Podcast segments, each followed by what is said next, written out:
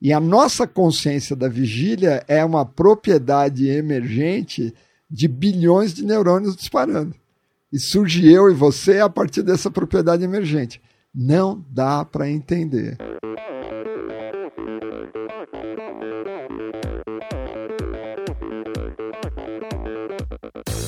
Hi, this is Brett Sutton. Eu sou a Vivi Faveri. Olá, aqui é o Emerson Fizerbem. Sou o Nicolas Sessler. Aqui quem fala é a Vitória Lopes. Aqui é o Thiago Drius. E, e esse, esse é o Endorfina Podcast. Podcast. Good luck to all this season.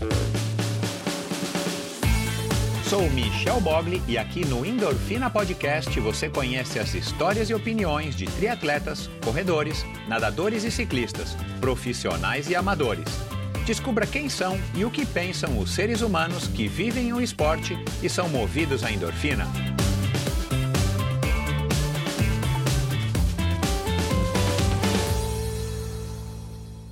Olá, seja bem-vindo a mais um episódio do Endorfina Podcast. Esse e todos os episódios são editados pela produtora Pulsante e esse episódio foi gravado no estúdio, aqui no coração do Itaim. Se você procura um lugar para gravar seu conteúdo, se você quer lançar um podcast agora no ano novo, se você quer dar um up na qualidade dos seus vídeos para suas redes sociais, ou simplesmente um lugar com equipamento, mão de obra e tranquilidade e estrutura para você gravar lives, webinars, entre em contato com o estúdio, arroba estudioh.br e informe-se como você faz aí para estar tá também usufruindo dessa estrutura. Aliás, nessa estrutura foi onde eu recebi o doutor Geraldo, um Geraldo Lorenzi, mais um, um médico. Eu recebi aí faz poucas semanas o doutor Franz Burini, e já recebi outros médicos aqui, psiquiatras, né? Doutor Arthur Guerra, o Roberto Azevedo, uh, doutora Fernanda Lima, lá atrás, acho que em 2018.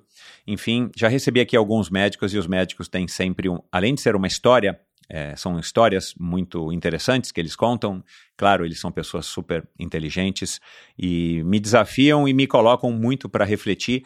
E foi assim quando o Felipe Albuquerque me sugeriu o ouvinte Felipe Albuquerque me sugeriu o Dr. Geraldo Lorenzo Filho, um pneumologista especialista em sono, e é um tema que eu acho bastante interessante. Aliás, em, de sono aqui eu já falei também com o Luciano Rotella, deve ter sido em 2019, mas estava na hora de chamar de novo um médico e de novo um médico para falar de, de sono, e foi isso que a gente fez, muito embora essa foi uma conversa mais solta, mais, um, mais livre, né, onde a gente falou bastante sobre meditação, o Dr. Geraldo ele tem uma opinião bem interessante e ele é um grande praticante de meditação, como também um dos estágios do sono.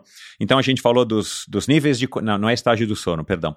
Níveis de consciência, ó, já estou eu aqui me embananando. Níveis de consciência, então ele vai explicar aqui quais são os níveis de consciência é, que a gente tem. A gente fala de recuperação física, a gente fala de apneia, a relação dele com os esportes, ele que já correu, inclusive, uma São Silvestre.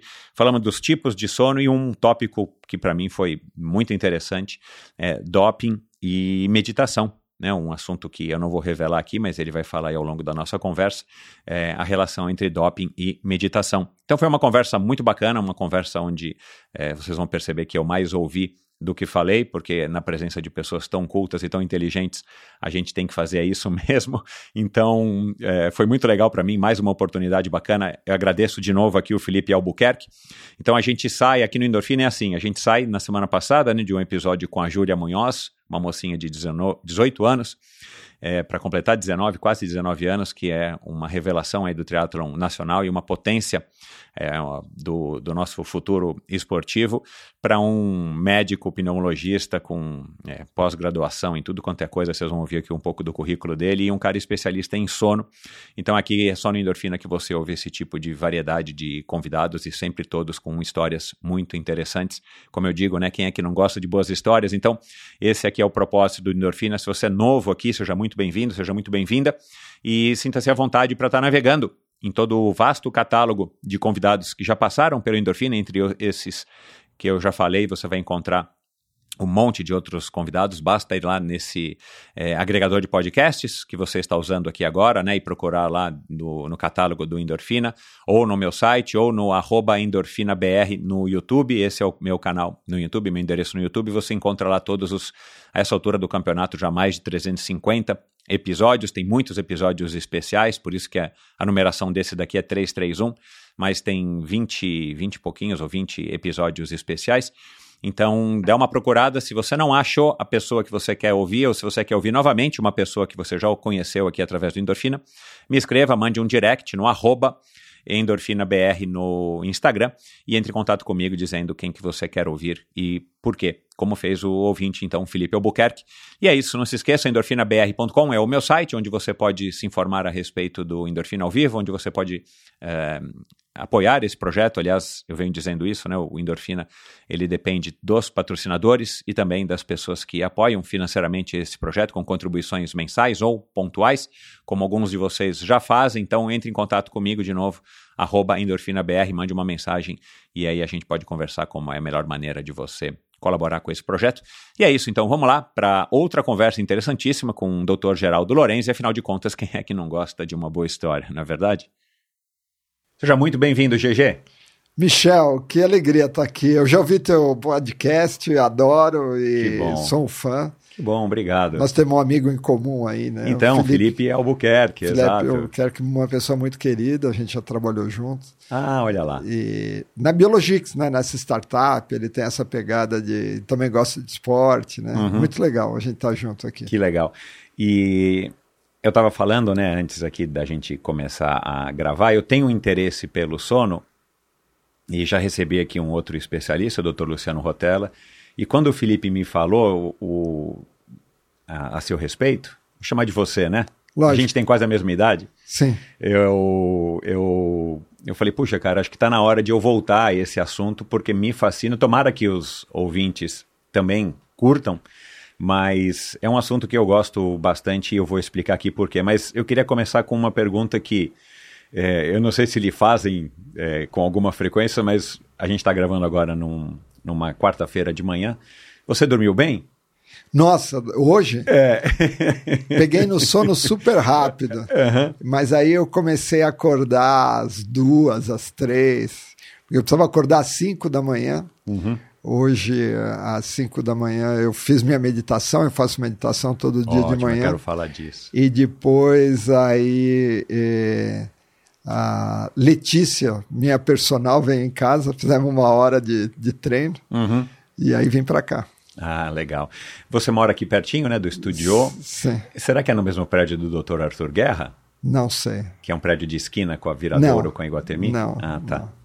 Legal, que bom que é pertinho. Mas é, a questão do sono é uma questão que eu, eu acho, né, e eu queria ouvir bastante a sua opinião, que é um pouco subestimada para a maioria das pessoas e eu acho que o atleta, ele tem também essa, como é, uma, é um retrato, né, é uma fatia inserida dentro da, da população, as pessoas que praticam esporte com maior ou menor intensidade, as pessoas acabam negligenciando um pouco, talvez, as pessoas se preocupam com o relógio, com o equipamento, com o treino, com o personal, com a academia, com agora o recovery, todo mundo tem um relógio que mede tudo no braço, né, que custa uma pequena fortuna, mas eventualmente eu acho que eles não analisam a qualidade do sono ou a característica do seu sono para ver se isso também pode ser um fator que esteja impedindo eles de desempenharem não somente esportivamente, mas na vida como um todo. Então eu queria explorar um pouquinho, abusar do seu conhecimento, dos seus anos de estudo, para a gente tocar em alguns assuntos nesse, nesse sentido. Mas antes, qual é a sua, a sua a, você nasceu em São Paulo? Eu, eu, nasci em São Paulo, Exato, sou paulista. Isso. E disse que jogou rugby, né? Como eu falei, na, na faculdade de medicina da, da, USP, eu na faculdade de medicina da USP eu entrei com 17 anos uh, e fui jogar rugby. Tinha um time de rugby muito aguerrido, muito uh -huh. legal. E nós fomos campeões brasileiros duas vezes e campeão paulista também. Que legal. O, hoje é impensável, o rugby brasileiro melhorou demais. Então, é. Você vê que eu não tenho tá um tipo esporte físico. super profissional. É, muito legal. O rugby brasileiro, as meninas são incríveis e o rugby brasileiro masculino melhorou demais também. Está uhum. ficando cada vez mais profissional. Um esporte maravilhoso. Né? Dizem que esse esporte começou da seguinte forma: na Inglaterra, os caras estavam jogando futebol e um cara que era meio grosso, sim, ficou meio irritado, pegou a bola na mão e saiu correndo, e foi todo mundo correndo atrás dele. E aí virou. Cara, eu, é uma, uma lenda, não sei Eu se é. acho é. um esporte fantástico, é, eu acho um esporte nobre, né? Tem até um dizer que agora me fugiu aqui, né? A- a- uma comparação entre o futebol americano e o, e o rugby, né? É, é, não vou me lembrar aqui agora, mas tem a ver com brutalidade. No rugby não é bruto, não tem equipamentos né, de proteção como tem no capacete. É, É, o, o futebol americano acabou tendo um problema seríssimo, né? Que os jogadores acabam tendo microtrauma cerebral, aquelas Seríssimo. batidas com capacete. exato. E depois, mais tarde, eles acabam eh, tendo Sequelas, demência. demência é. É um problema sério. É, o rugby é um dos esportes completos porque você usa o corpo inteiro.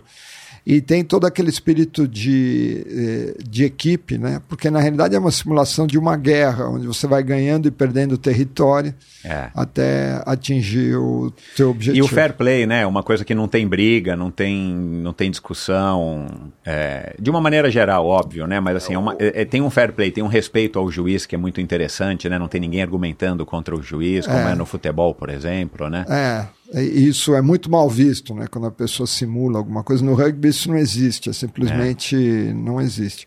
E é um esporte coletivo fantástico, né? É, é- esporte é aquela coisa, né? Depois que você parece que você é mordido por alguma coisa, não consegue mais largar, né? Então. É uma, é uma paixão, né? aham. E aí você também tem uma ligação, teve uma ligação com o mar, né? Com o windsurf, com o esqui aquático, que aí não é mar, né? É represa, é uma lagoa. E, e foi influenciado pelo seu irmão, é isso? Não, é, nós que é um temos velejador? Nós temos 11 meses de diferença, né? E eu sou um pouquinho mais velho, ele também entrou na faculdade de medicina na USP o Ah, ano que legal. seguinte. Meu pai era médico, né? Ah, então daí que veio a, E- a inspiração. E aí a gente sempre gostou muito de esporte, né? E, e é muito gostoso. A água é uma outra dimensão também, né? Então. O windsurf, por exemplo, você tá sozinho, né? Você sente o vento porque você segura a vela na mão. Literalmente, é. E meu irmão acabou sendo campeão eh, de pinguim, né? Ele eh, velejava junto com um pessoal muito bom lá do, lá do Clube Alemão, né? na represa Guarapiranga, Uhum. o Marcelo. E, enfim, a gente sempre gostou muito de esporte. Hoje em dia, eu gostei, eu gosto de correr também. Eu já corri várias eh, São Silvestres, que que é uma coisa assim mágica, né? É. É.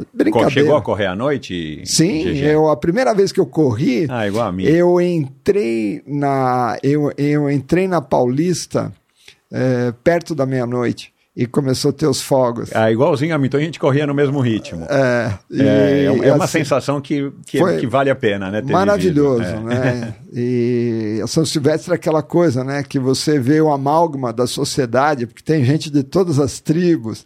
O esporte é isso, É um né? Ele atrai gente de todas as tribos, né? É. E você tem alguma coisa em comum, É. que é a questão do, do esporte, né? É. Não, e- e a São Silvestre ainda hoje é assim, mas à noite ela tinha essa característica que estava, né, tem muita gente que passa na rua, nas calçadas, na frente das suas casas, então tinha essa característica também de que as pessoas estavam já festejando, Sim. né, aquele pré-Réveillon ou pré-virada do ano na rua e a gente passando, correndo e gente de tudo quanto é tipo também, porque passa pelo centro da cidade, quer dizer, é uma, é, eu tenho memórias muito boas da São Silvestre. Muito legal, muito legal. Eu me lembro, uma vez eu estava lá no centro da cidade e aquelas moças que não são é, de boa família lá assistindo, se divertindo. E aí uma, uma delas gritando: corre logo, seus galos velhos, porque os caras já chegaram. E eu ri, né? Mas engraçado que teve um cara que estava lá do meu lado do- e ficou bravo. Vem, vem cá correr, então. É, é. E é muito engraçado quando você corre uma corrida assim com muita gente, você percebe que você é você com você, porque tem gente correndo muito mais rápido, você nunca vai ganhar. Você não tem parâmetro nenhum, né? Porque é tanta gente, né? O É tempo muita inteiro. gente, é. É. muita gente. É, tenho saudade da São Silvestre, tenho saudade dessa época da São Silvestre noturna. Eu cheguei acho que correr uma ou duas na que era de tarde, né? Não lembro se era É. de manhã, depois passou para tarde. Ou era de tarde, depois passou para de manhã. Mas E a medicina, então, foi um, foi um, um, uma- um caminho natural. O já caminho que o pai natural, meu pai era médico, ele tinha um consultório na frente da, da casa, ali na Zona Leste, Aham. Rua Congonhal 101. Meu pai é um, foi um médico lendário, assim, ele adorava medicina, ele achava que não existia nenhuma outra profissão além é de o, medicina. o Dr. Geraldo Lorenzi. Dr. Geraldo Lorenzi, na Zona Leste, o pessoal conhece ainda muito ele. E, e eu tenho um primo que, que, é, que é médico também, urologista, e ele falou assim: Nossa, outro dia encontrei um, um senhorzinho, tal, uma senhorzinha, e, e eles começaram literalmente a chorar quando falaram assim: Não, meu, é, Geraldo Lorenzi e tal. O pessoal perguntou: Mas qual era a especialidade dele? Ele falou: Não, médico. Como assim médico? Não, ele era médico. Ele fazia ginecologia, obstetrícia, cirurgia, psiquiatria, dermatologia. Uau, Ele fazia tudo, ele era que médico. legal. E- Tipo um médico de família, né? Que de antigamente era bem popular, hoje em dia não sei se existe mais isso. É cada vez mais difícil, né? Ouvir as especializações e tal. E É. a gente. Enfim, as coisas vão mudando, né? É. O, o Dr. Franz Burini, que teve aqui, que é um médico do esporte, ele, ele é um pouco cético nessa questão, ou crítico, não é cético, nessa questão do médico da família. Ele acha que a especialização é válida até para que se entenda melhor sobre aquela determinada é, questão, né, aquele determinado é, é, assunto dentro da medicina, mas ele acha que em alguns aspectos falta também um olhar um pouco mais amplo do Lógico. indivíduo, né? Você não Lógico. vai olhar só o pulmão da pessoa, as vias Lógico. respiratórias, já que você é um médico Não, não, pneumologista, você tem não. que olhar o, o contexto, né? Então tem que ter esse equilíbrio, né? Eu fiquei dois anos fazendo medicina do sono em Toronto, no Canadá. E nos maiores lugares, nos lugares organizados, você não chega direto no especialista. Você tem que passar por um clínico geral. Aham. Você está gripado, você fala assim: ah, eu acho que eu vou num otorrino. Ah, eu acho que eu vou num pneumologista. Não é assim. Você vai primeiro num médico que gerencia a coisa. Porque a maior parte das coisas ou resolve sozinho ou resolve muito fácil. E as pessoas, e o especialista tem aquela brincadeira, né? Diga-me quem é seu médico, eu direi que doenças você tem. Porque cada médico enxerga o problema de um jeito, né? O elefante é meio complexo, né? São sistemas complexos. Quando a gente chega na os pacientes, só tem um tipo de paciente que entende o médico perfeitamente. Sabe quem é? É o economista. Você fala, ah, pode ser isso, pode ser aquilo, tal. O economista fala, ah, tá bom, porque ele está acostumado com sistemas complexos. O engenheiro fica doido, né? Você fala, não, você falou isso, é, isso, né? Ele fala, não, é isso, mas vamos colocar em observação por 48 horas. Não, e, é- e é uma coisa, coisa... é não linear. Exato, não, e, E é não é muito uma ciência complexo. exata Não e, é. e precisa, não é matemática, não é engenharia, né? Então a gente também como paciente, a gente tem que entender isso, né? Que os médicos estão sujeitos a fazerem uma interpretação equivocada ou Não, às vezes nem é uma interpretação equivocada, é uma interpretação que a gente tem do mundo hoje, aqui e agora. É, é. Se você tiver 40 anos atrás, tudo que os caras faziam, talvez hoje você fala, não, eles estavam fazendo errado. Então, é, são visões de mundo. Uhum. São visões de mundo que são é, mutáveis. Né? Isso que é o legal da ciência, né? A ciência está sempre irrequieta e Exato, mudando. é. Que bom, né? Então, é uma dinâmica muito interessante, né? É, e o interesse pelo sono, né? Porque a pneumologia tem alguma relação com o Boa sono? pergunta, boa pergunta. É, nos Estados Unidos, 70% dos diretores de laboratório do sono são pneumologistas. Nossa, não não não, faz o mínimo sentido. Né? Se você pensar bem, você Bom, para um falaria, deve leigo, ser, deve parece ser um que não. neurologista, né? Deve É, ser um neurologista, talvez, é, o sistema é, nervoso é, central. é. O grande problema é que a doença mais comum que existe na prática clínica é a apneia obstrutiva do sono. Então, a apneia é a parada da respiração. A gente pode parar de respirar aqui. Aham. né? Eu já fui no Faustão, pedi para a plateia inteira, vamos parar de respirar. Ah, é? Caras, Não, vamos parar de respirar. Antes dele, acho que ele já estava doente. Aham. né? Eu- ele é uma pessoa maravilhosa, fico contente que ele esteja bem. Vamos parar de respirar. 10 segundos é uma apneia. Só que essa é uma apneia voluntária, né? Uhum. É, a gente faz a apneia quando mergulha, né? Você para de respirar Claro. e, e- e mergulha. E a apneia obstrutiva é quando você vai dormir, relaxa a musculatura, a garganta do ser humano é muito estreita. Né? Nós temos a maxila e a mandíbula, né? o queixo voltando cada vez mais para trás, a gente está perdendo o dente do siso. É, e depois a gente resolveu ficar de pé, se você acreditar na teoria da evolução. Né? Então tem uma curva ali, muito acentuada. E o terceiro motivo que a laringe, da onde sai a voz é, do bebê, quando você nasce, é igualzinho do macaco, ela é alta. Mas você não consegue falar. E aí, com um ano e meio, isso desce, o aparelho fonador é essa região que a gente chama de faringe. Essa região atrás da língua. Uhum. Então a gente tem uma região estreita, comprimida pela língua, que é um músculo enorme que está vindo para trás. A gente resolveu ficar de pé. E eu brinco que se a gente não morrer de aquecimento global, a gente morre de apneia do sono, que é uma doença tremendamente comum. Então foi feito um estudo na cidade de São Paulo com mais de mil adultos representativos da cidade, de 20 a 80 anos, que foram eh, fazer a, a, o exame clássico, que é a polissonografia. Então, re, realmente representativos. E, e, a estimativa é que um a cada três uh, adultos na cidade de São Paulo tem algum grau de apneia. Um a cada três. É muita gente. É muita gente. A maior parte segue sem diagnóstico e sem suspeita diagnóstica. Não no Brasil, no mundo. Nos Estados Unidos, se acredita que mais de 80% dos pacientes seguem sem diagnóstico. Porque ninguém ronca, por exemplo, porque isso é uma manifestação clínica, né? Você vai dormir, a via aérea está parcialmente obstruída. Quem é que ronca? Quem ronca é o outro, porque você está dormindo, é, você não eu ronca. eu ouvi isso no outro podcast do, do Eu Caio. costumo brincar, né, que você, você vai no médico, né? E a nossa conversa é baseada em, em dois pilares. Sintomas, você vem se queixando de alguma coisa, fazendo um check-up e tal. E sinais, é aquilo que eu observo. E aí, a partir daí, dessa nossa conversa, a gente vai pedir algum exame, alguma coisa assim. E o ronco não é nem um sinal e nem um sintoma, é uma reclamação de uma terceira pessoa. Agora, se não tiver essa terceira pessoa, se essa terceira pessoa. Não, e que tem que ser bem- uma pessoa que, que ouça né, o outro roncando, porque às vezes também Ela a tá pessoa dormindo. dorme de um jeito que não ouve. já né? está dormindo, né? Então é complicado. E a apneia obstrutiva do sono é uma doença que fragmenta muito o sono, né? E a fragmentação do sono é, horrível. porque né? eu, e, mas, a, mas a doença é tão genial que a pessoa não percebe. Então. Ela acorda de manhã, você dormiu bem? Não, doutor, graças a Deus eu durmo tão bem. Aliás, eu durmo em qualquer lugar. Minha Igual eu mu- acabei de falar, né? Vamos fazer de novo aqui a minha, polissonografia. minha mulher, minha mulher, coitada, ela tem uma baita insônia, também do jeito que você ronca.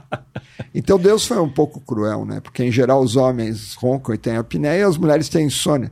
Então eu acho que muito do- das falências matrimoniais vem dessa questão fisiológica. Que é, que é uma questão que parece brincadeira, mas é sério, né? Porque aí é- dá irritabilidade, dá, dá Sim. alteração de humor, né? As Sim. pessoas não estão descansadas o suficiente e aí acabam eventualmente se desentendendo, né? Lógico. Quando você faz, por exemplo, sai da academia, tá dolorido porque malhou bem e tal, ali você fez o quê? Você fez lesão de músculo. Você vai fazer crescimento muscular na fase de sono profundo, Exato. onde existe secreção de hormônios do crescimento, o GH. Uhum. Então você precisa da, do esforço e precisa da Da recuperação. recuperação. né? E precisa do sono. Né? Basta você ficar uma noite sem dormir que você vai ver como a vida fica cinza, né? Exato. Ela fica estranha, a pessoa fica É. irritada. Então é um problema seríssimo, né? Uhum. Você estava perguntando assim, logo de cara, né? Você estava co- comentando é, por que, né, que o sono fica tão desapercebido. Eu, eu, eu com- comparo o sono com a face oculta da lua, sabe? É um lugar que está lá, mas a gente não vê, é, porque você está dormindo. Você- não está lá, né? Você teve uma troca de. A gente achava que era uma perda de consciência, mas na realidade eu acredito que é uma troca de consciência, né? O professor Sérgio Tufik, da, do Instituto do Sono, sempre fala isso. O sono não é uma perda de consciência. Está escrito no dicionário que é uma perda de consciência, mas é uma troca. Por quê? Porque se eu, eh, se eu chamar, eh, você ouve e tal, agora você está dormindo, se eu falo Michel, você tem mais chance de acordar. Então, uma mãe é, ouve um choro de uma criança, ela acorda. Se for a criança dela, ela tem mais chance de acordar. Em outras palavras, existe, existe é, várias inteligências acontecendo. Quantas inteligências estão acontecendo com a gente agora, nesse momento?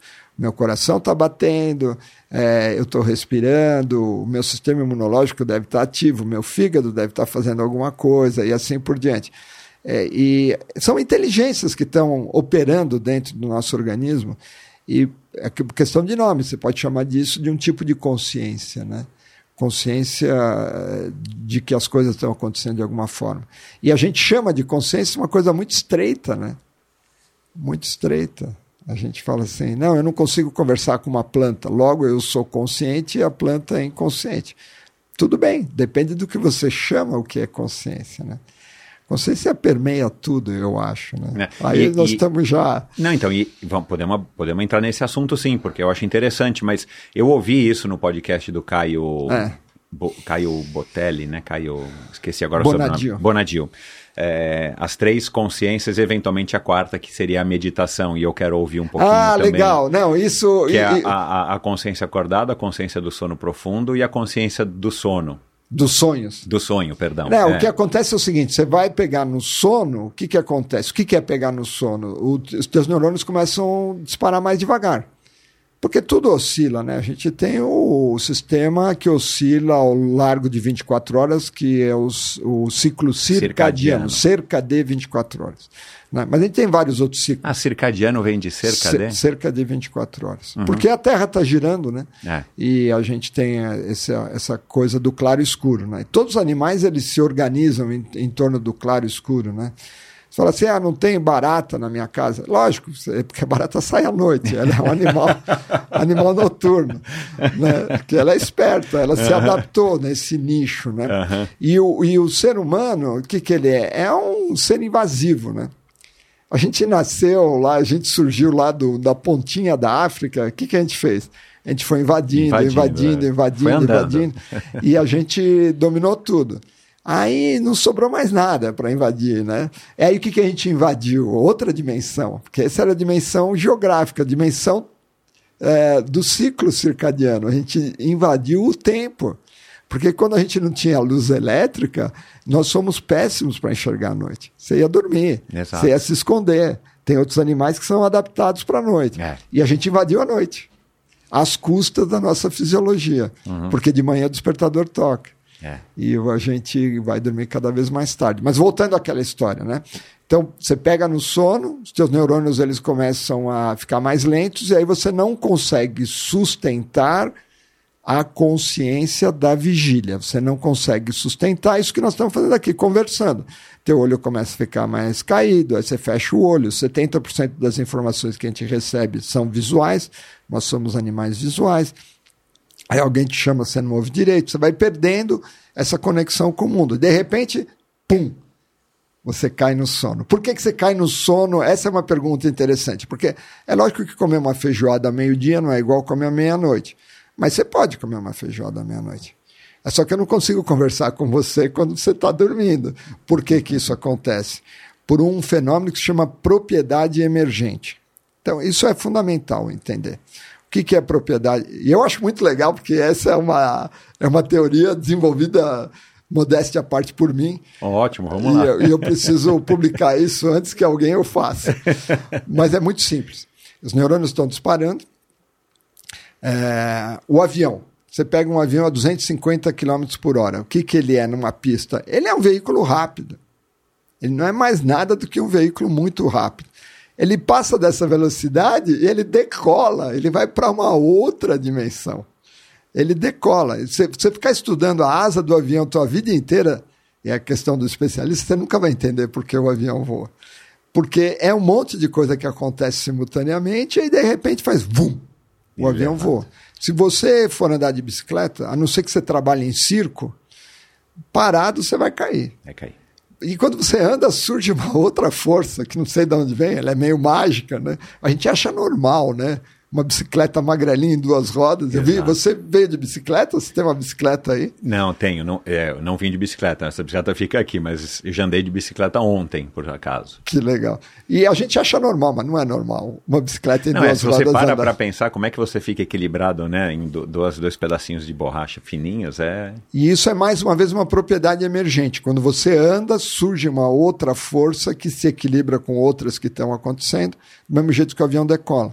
E a nossa consciência da vigília é uma propriedade emergente de bilhões de neurônios disparando.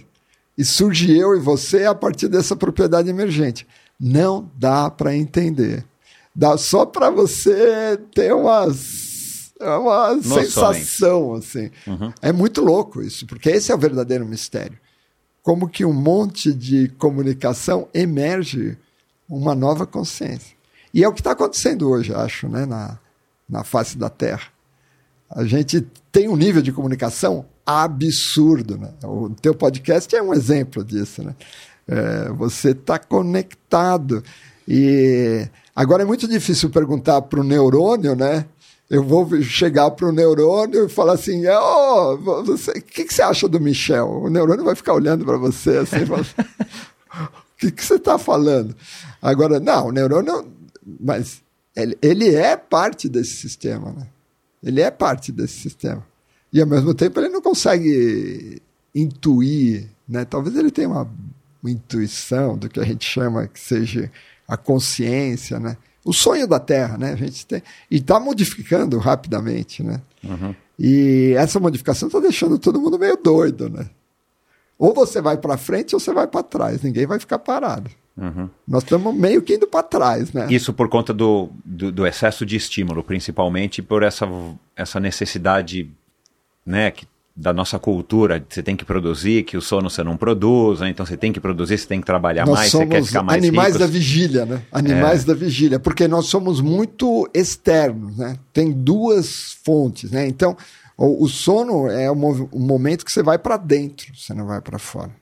Né? Então, existe, é um encontro total de você com você mesmo, não tem mais ninguém lá. né? Não dá para reclamar do, do não sei o que lá. Você, você tá. E aí você entrou no sono profundo. Esse sono profundo é muito mágico, porque não, se você acorda, você não lembra, em geral, você não lembra de absolutamente nada. Você, os seus neurônios estão super lentificados. Aí só que tem uma outra fase do sono que é maluca, que é a fase do sono REM. É, REM em inglês chama Rapid Eye Movement. É, os olhos começam a se mexer, o cérebro fica acordado e o corpo totalmente relaxado. É também chamado de sono paradoxal. Qual que é o paradoxo? O cérebro está acordado e o, o teu organismo está totalmente relaxado. Sono REM.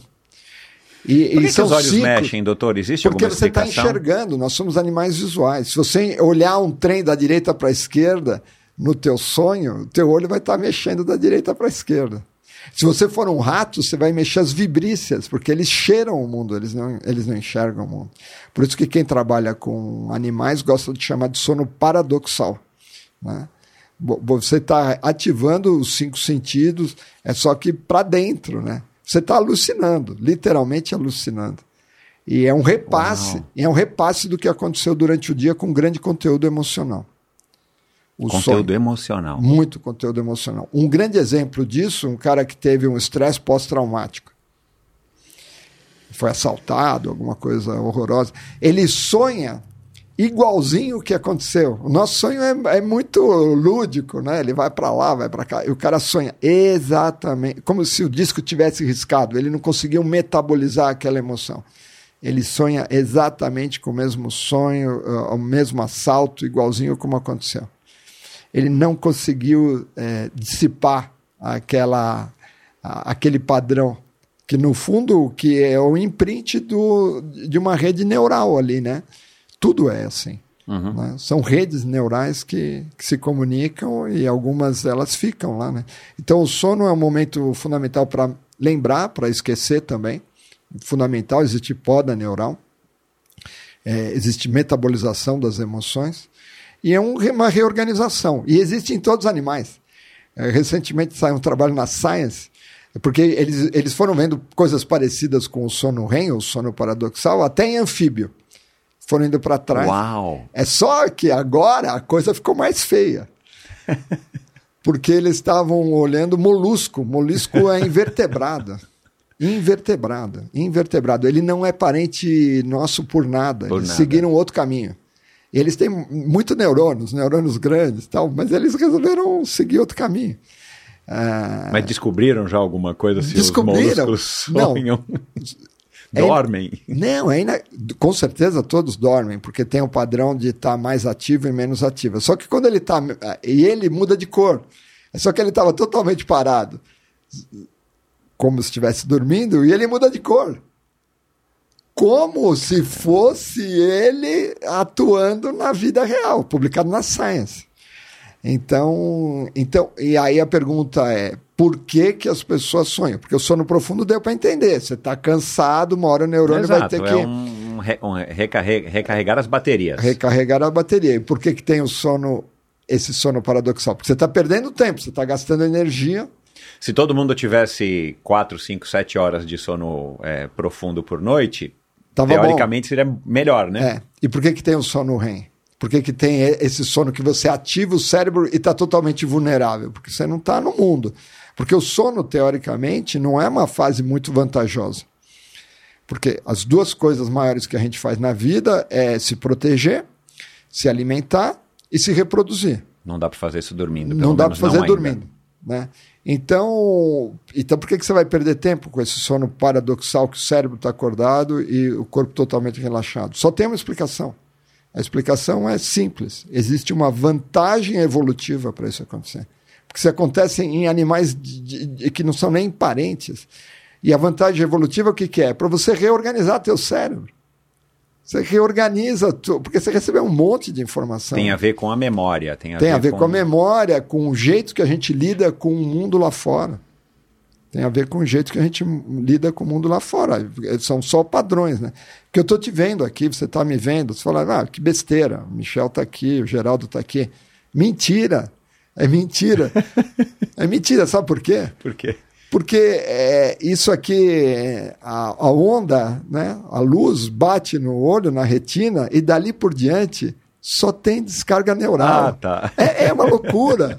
Quer dizer, é um, é um modelo que eu enxergo do mundo que, que faz sentido. Porque, sabe por que, que dá certo? Porque nós somos animais da mesma espécie, nós temos os mesmos aparatos.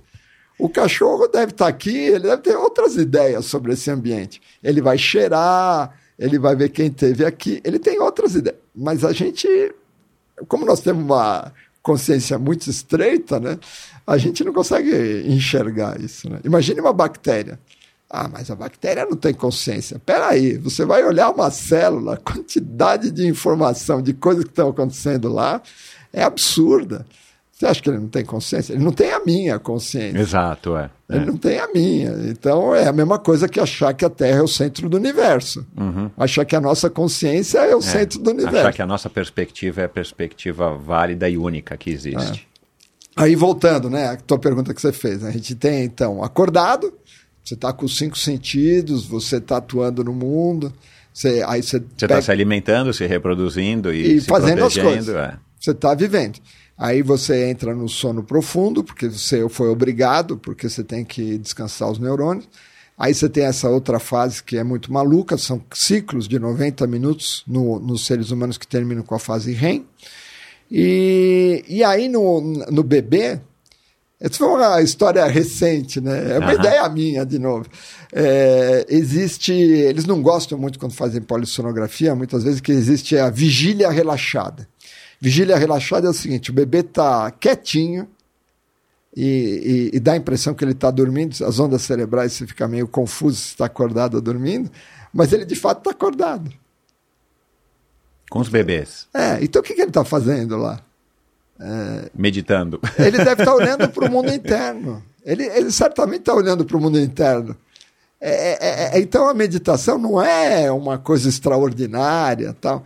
É uma coisa que é natural, porque é, eu olho para o meu mundo interno sem estar sonolento e sem estar ansioso andando por aí. Eu estou olhando para o meu mundo interno. É, segundo o Lama Michel, que é um lama, não sei já se você conheço, conhece, conheço. ele é maravilhoso. Conheço assim, já ouvi falar, já li É, o. Lama Michel foi Já reconhecido. ouvi ele. Ele é de São Paulo, né? Então ele fala a nossa língua, mas fez é, fala tibetano, tal. Então ele faz essa tradução para gente, né? E ele fica na Itália, né? Mas tem um centro aqui na rua Apinagés, Uhum. muito legal. É, e, e ele fala que a meditação é uma familiarização com a sua mente. Ah, Desculpe, Geraldo, tenho mais de 50 anos. Será? Eu sei onde o calo me aperta, eu sei minha vida, eu sei navegar na minha vida, né? A gente sabe, numa faixa muito estreita, né? Muito superficial. Muito estreita. Então acontece qualquer coisa, a gente é arrastado o tempo todo. A gente é arrastado pelas emoções, a gente está o tempo todo é, focado no eu e no meu. Né? Esse é o grande mal da humanidade, né? o eu e o meu. Né? Você pega uma pessoa deprimida, tal, não sei o que lá, é uma pessoa totalmente autocentrada. Né? Porque aquela coisa é muito importante, é fundamental. Né? Então, o exemplo né, da meditação, você pega um pouquinho de sal, joga no copo d'água, assim, toma água, você fala, nossa, que água salgada, né? Aquele, digamos que seja o veneno mental. Aí você joga num lago enorme, toma água, não aconteceu nada. Então, se você muda os teus, teus pontos de referência, Uh, você percebe que nós estamos aqui de passagem, né? Nós somos uma bolha de sabão numa corredeira. A gente pode. Lá na, nas cataratas do Iguaçu, né? Que estão agora com uma vazão recorde. E a gente sabe que todo mundo vai chegar lá no fundo e tem uma, uma. Mas a gente finge que não existe, né? Morte é. não é comigo. Não, falar de morte é uma é. coisa muito chata tal. Não, e, não, você é um chato, só fala de morte e tal. Não, a morte é nosso maior conselheiro. Né? Sabe o que eu descobri recentemente? Tem um aplicativo, né? Que todo, todo dia ele desperta dizendo você vai morrer. Que legal. É, eu esqueci o nome, eu fiquei com ele no celular há um tempo, mas não, me trouxe nem vantagem nem desvantagem. Eu falei, ah, isso aqui vai ficar pitando toda hora, me gera ansiedade, que horas que o negócio vai. E vem uma frasezinha, né? Você vai morrer e não sei o que, não sei o que lá. É, eu preciso lembrar o nome. É, tem essa filosofia, né? Porque é cultural, né? Pelo menos a nossa cultura ocidental, pelo que eu entendi. O, é... o, o meu pai conta uma história genial, né? Que veio uma filha com uma senhora japonesa no consultório dele. E ele falou: oh, Eu vim aqui, minha mãe está com câncer terminal. E eu queria só saber uma coisa. Eu já vi outros casos. Se ela morrer, o senhor fa... eu vim aqui só para uma coisa. O senhor faz o atestado de óbito? Se ela morrer. Não, lógico, não tem problema nenhum. Uma coisa muito dura, né? E ele, com certeza, que a senhorinha japonesa devia ter vindo do Japão, não falava português, porque era uma conversa de louco. Exato. Aí, de repente, a senhora entra na conversa. Fala, não, porque não sei o que lá. E aí você fala assim, nossa, é uma outra abordagem, né? É. é. E aqui a gente vai falar assim, nossa, que filha que não, não gosta da mãe e tal. Exato, é. A, a gente... é um assunto meio tabu, né? Quando a gente passa na rua, e, e, raramente a gente vê isso, mas tem um corpo, um acidente na estrada. É horrível. A gente vira o rosto das crianças, a gente desconversa, né? A gente mesmo não gosta de olhar. Eu particularmente não gosto, mas não pelo, a gente esconde, a, a gente esconde, a gente é. bota na UTI, a gente tira de, de circulação a pessoa, é. né? E é a única certeza que a gente tem, né? É. Agora, esse interesse pela meditação veio em decorrência do, do interesse pelo sono? Não, não. Eu, isso é uma coisa que me incomoda desde sempre, né? Ah, tá. Desde sempre. Desde quando a meditação, pelo menos aqui pra gente, não era moda, né? Porque hoje em dia virou não, uma espécie desde, de moda. Não, não era, não era meditação, assim, era uma inquietação, né? De entender o que é esse mundo, né? E meu pai falava: para de pensar nisso que você vai ficar louco. Mas ele também gostava muito de, uh -huh. de filosofar sobre essas coisas. Uh -huh. O que, que, é Deus, o que, que é o universo, onde está o infinito. É uma inquietação natural da gente, né? Eu uh uhum. acho. Né? Só que é, tem gente que. E eu, graças a Deus, acabei encontrando. Eu me ajoelho todos os dias, né? Eu encontrei uma técnica assim que para mim foi funciona. Assim se não fosse essa técnica eu brinco e digo assim eu não estaria aqui hoje. Aqui ah, hoje é? com você né? É, é uma técnica que chama Kriya Yoga. Não sei se você já já ouviu falar de um livro chamado Autobiografia de um Yogi do Yogananda. Não, acho que não. É um livro assim que a maior parte das pessoas fala não isso é conto da carochinha tal não sei o que lá mas é, os monges budistas falam, falam o seguinte, né? Não, vocês falam que a gente fala coisas estranhas, mas quando a gente saiu do Tibete, que teve toda aquela coisa da China, então tinha um telefone que você falava de um lado e eu via do outro, a gente falava isso aqui não é possível, né? É, então existem outros, outras dimensões, né? Uhum.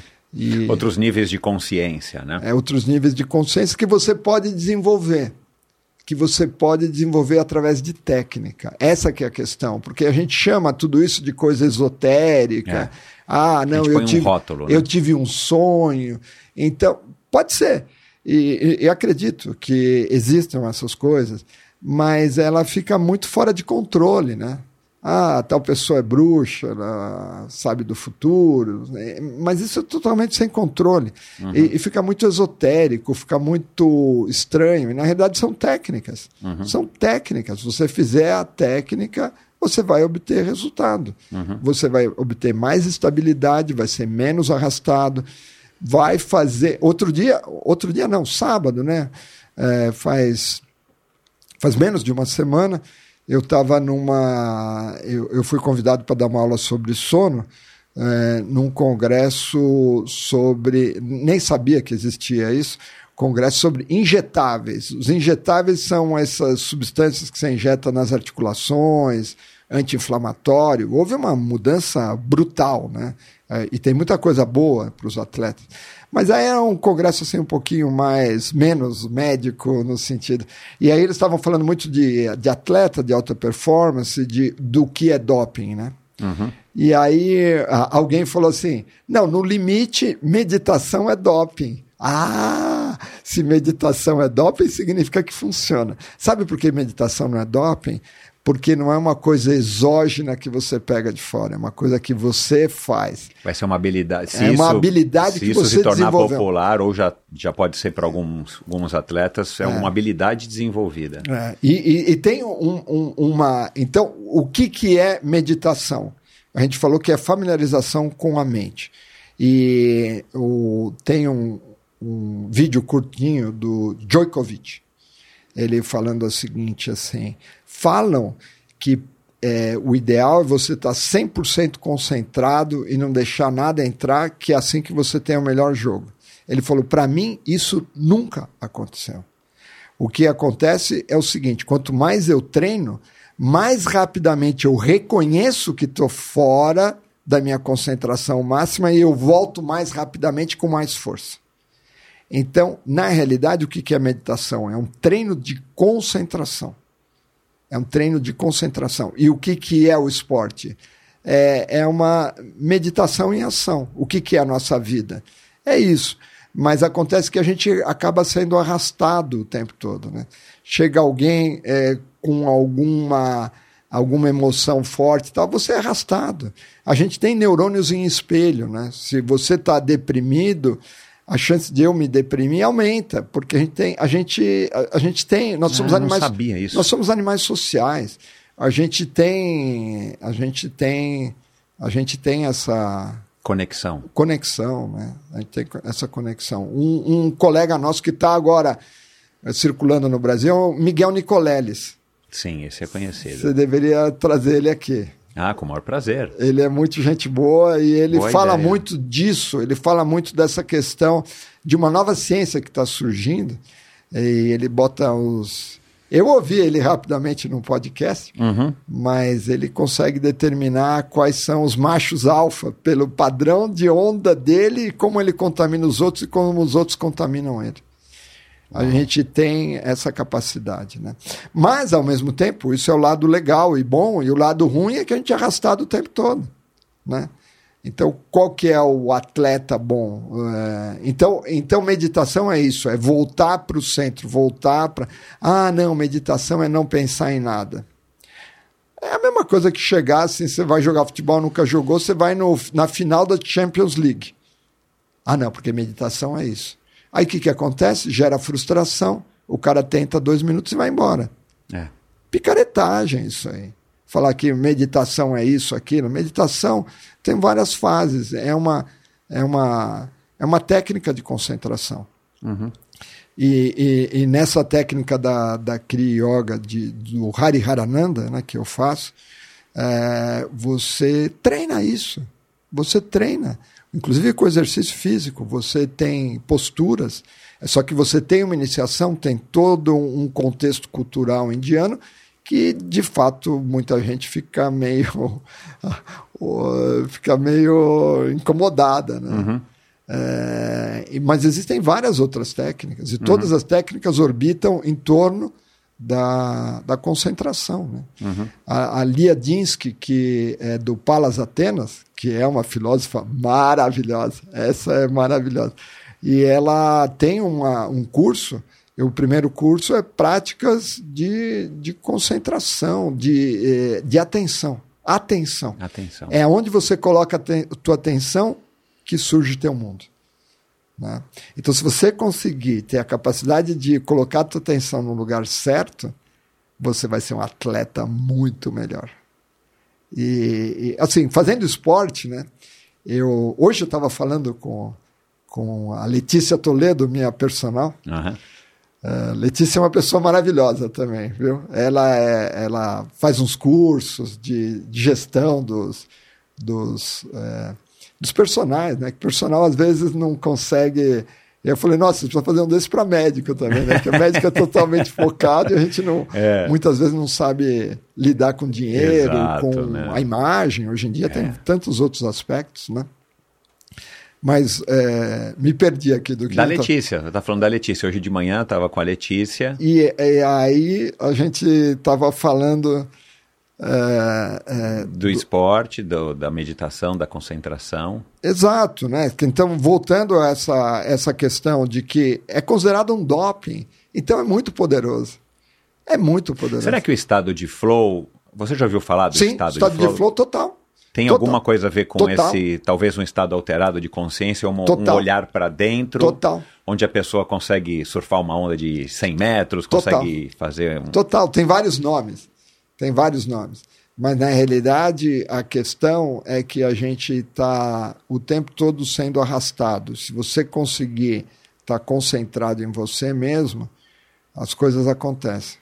né? As coisas acontecem. Porque a gente tem um. um, é, o que, que domina a gente? É a mente. É. E a gente tá. O que, que é? É, um, é uma conversa o tempo todo, de você com você mesmo. Não é? É, o diálogo interno, né? O diálogo interno que não para. Por que, que existe o diálogo interno? Por um motivo muito simples. Tem um monte de neurônio dentro da tua cabeça e você está tentando descrever o mundo lá fora. E você precisa de três pontos para descrever o mundo lá fora. Se tiver um GPS, você precisa de três pontos. É. Então a gente é dividido em dois. Tem o lado direito e o lado esquerdo. Todos os animais têm isso. Porque aí você já localiza. É só que tem um terceiro ponto. Qual que é o terceiro ponto? É o teu eu. Né? Ah, que legal. É o teu eu. Faz Você fala sentido, assim, é. não, o ser humano é muito especial porque a gente consegue discutir sobre a vida, sobre o universo. Nós temos autoconsciência. Eu falo o seguinte, faz a seguinte experiência. Passa do lado de um cachorro e agora passa de novo e pisa no rabo dele. Você vai descobrir se ele tem autoconsciência ou não. São níveis de autoconsciência. aham. Então você tem esse terceiro ponto. À medida que você muda esse terceiro ponto, que é a tua consciência centrada no eu e no meu, você está sempre arrastado, porque você está sempre atrás do prazer, está fugindo da dor e nunca dá certo, porque o mundo está o tempo todo oscilando. Dá certo por um tempo, mas não vai durar muito tempo. É, nós estamos segurando um monte de prato, né? A família, filho, não sei o que lá, esporte. Deus. Então o que, que acontece? Nós temos um problema de definição. Ah, a definição hoje de saúde, segundo a Organização Mundial de Saúde, é o perfeito bem-estar físico, mental, espiritual, e não sei mais o que, e não sei mais o que. É uma ideia o quê? Totalmente é, fora da casinha, né? Totalmente idealizada. Como a, a, a ideia de saúde é idealizada, está todo mundo o quê? Doente. Está todo mundo doente, segundo a Organização Mundial de Saúde, porque você nunca tem tudo. Né? Agora tem os ingleses discutindo, foi uma colega minha que mandou um texto alguns anos atrás, eu achei genial, eu vivo falando, é, que os ingleses estão discutindo um novo conceito de saúde. A saúde é a capacidade de você lidar com novos desafios.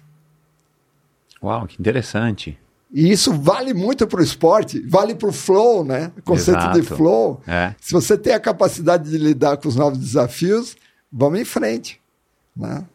Vamos em frente. Se não. E, e aí tem a questão do ponto de referência, né? Aquela história: você joga um pouquinho de sal na água, tá horrível, porque teu ponto de referência É um copo, é é. o eu e o meu. Agora, se teu ponto de referência é o universo, Se a gente tiver a capacidade de se alegrar com a alegria dos outros, você é o cara com a maior fortuna do mundo. A gente não consegue. Você conversa com as pessoas, assim, dá cinco minutos, o cara começa a elogiar o filho dele, elogiar a filha, falar pra caramba de não sei o que lá, como as coisas. Ou fala que tá tudo péssimo. Não tem meio termo. Ou ele fala que tá tudo maravilhoso ou que tá uma merda. Né? É. Desculpe o, o português. O, o GG, e eu estava falando isso ontem, né? E as redes sociais acho que potencializaram isso mais ainda no ser humano. Tive uma convidada aqui há algum tempo, a Juliana Maciel, que é uma nutricionista e atleta, e ela falou isso, né? Ela também é influenciadora, tem uma quantidade boa de seguidores que, que seguem, né? Ou acompanham ela e tal. E, e que é um termo, né? Que dá para a gente colocar algumas interrogações, né? Quem que é influenciador, o que, que é ser um influenciador? Todos nós somos, né? em alguma medida. É, né? mas é que isso agora amplificou, né? Exato. Mas ela falou isso a respeito da percepção dela, né? E, e, talvez com os seguidores dela e com a percepção dela em relação aos outros que ela segue, né? Ninguém está preocupado com você, tá todo mundo preocupado consigo mesmo. Lógico. Né? Você vai Mas é postar é o que você quiser, todo... a pessoa vai olhar. E se for uma coisa legal, talvez ela nem faça um elogio. Mas eventualmente ela vai te desdenhar, ela vai te criticar porque você está com essa camisa azul, porque você falou isso, porque você falou assado. E, e eu estava falando isso ontem, né? Num, fui convidado de um outro podcast de uns amigos. É, eu acho que as redes sociais potencializaram muito isso. As pessoas elas elas estão voltadas para para esse egocentrismo exagerado que tem um pouco de sobrevivência aí, a gente entende até um certo nível, né? Assim, eu preciso me cuidar para depois cuidar dos outros, eu preciso estar bem para depois estar bem para os outros. Mas eu acho que as redes sociais são um exemplo muito palpável é, desse, desse egocentrismo no sentido de que é, elogiar pouca gente elogia, mas criticar as pessoas criticam, é. né? E esse, essa dualidade agora recentemente política que está não só no Brasil, mas no mundo, essas coisas de que eu sou do A, você é do B, então a gente não, não tem nada a ver. Às vezes isso aconteceu dentro de famílias, né? Total, pai absurdo. e filhos, quer dizer, um negócio que esse é um arrastamento então... é, emocional, né? É, que as pessoas sabem, eh, os políticos e as religiões, eles sabem trigar aspectos de você, né? E, e, e, sempre parte do princípio de que a, é, eu tenho a minha tribo, o meu eu, ou eu e o meu, ou a minha tribo é mais importante, é melhor, e, e é o é, jeito. E, colocando o outro num outro lugar, né? Como se não pertencesse a, Exatamente. a, a, a esse ambiente, ou esse mundo, ao, ao seu, à sua tribo. Exatamente. E quando você percebe que somos todos da mesma tribo, né? Desde a bactéria até até as coisas invisíveis, né? Porque, assim, da onde a gente surgiu, né? É, o, nós, nós, nós partimos de um paradigma de que a nossa consciência part... ela surge daquela história lá da propriedade emergente, dos montes de neurônios, e é, esse é o nosso paradigma. Uhum. Mas se você pensar bem, não faz muito sentido, né? Porque quando você olha para uma célula, já tem um mundo absurdo acontecendo. Então, acho que a visão alternativa, e essa é a visão que me parece mais lógica, é que as coisas sempre vêm do sutil para o, é, para o físico. Né? Você vai fazer um exercício físico, você pensa e aí você transmite para um músculo e aí isso acontece. Então ele vem do sutil para o o, o mais. É, a gente vive o paradigma, não, de que tudo é material tal. Não, não fala dessas coisas que não tem nada a ver. Para de falar de energia, de não sei o que. Mas da onde vem tudo isso? É muito simples. A coisa vem de uma, de, de uma coisa sutil para a coisa mais material. Uhum. A partir dessa visão fica muito claro. Uhum. Então a gente. E aí a hipótese, né? É de que a consciência permeia tudo. Permeia tudo. Uhum. É muito simples. É totalmente simples. É só, um, é, é, é só uma hipótese. Né? Uhum. Mas a gente não tem hipótese nenhuma. Né? A gente vive uma religião. Nossa religião que a gente vive hoje é da ciência. Acho que a ciência vai resolver tudo. Mas a ciência é mecanicista. Ela, ela, ela resolve como as coisas funcionam. Mas ela não entende o porquê. Ela nem se propõe a perguntar porquê. Ela se propõe a entender os mecanismos, mas não o porquê que isso acontece. E é muito simples.